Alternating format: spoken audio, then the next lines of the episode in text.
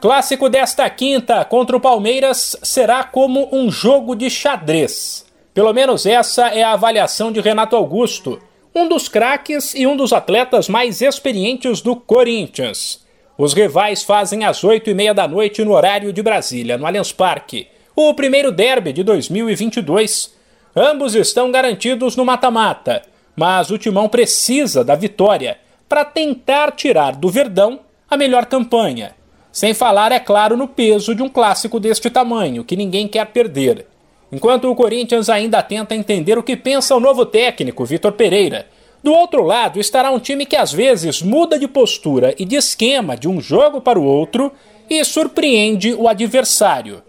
Para Renato Augusto, é difícil prever o que acontecerá no clássico. Acho que cada jogo tem sua história, né? É muito difícil você cravar como é, cada time joga. É a gente teve no jogo contra, contra o São Paulo, o jogo clássico, a gente acabou tomando gol com um minuto, depois ficou tentando o gol o tempo inteiro.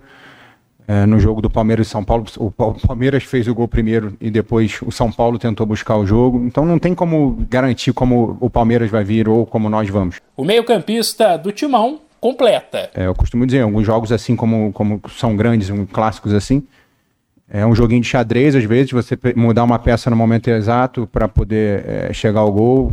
Então, é, vai ser um grande jogo, se eu não tenho dúvida. São duas grandes equipes, em momentos diferentes, claro, mas são duas grandes equipes, dois, dois clubes gigantescos. Então, é, eu acho que quem ganha com isso é, é, o público que assiste o jogo, tanto do estádio como de casa. Então, espero que a gente possa fazer um grande jogo e ganhar. O técnico Vitor Pereira tem dúvidas apenas para armar o meio de campo, onde Duqueiroz e Paulinho podem dar lugar a Cantilho e Juliano.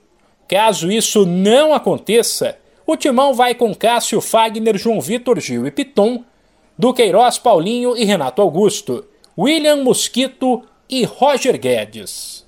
De São Paulo, Humberto Ferretti.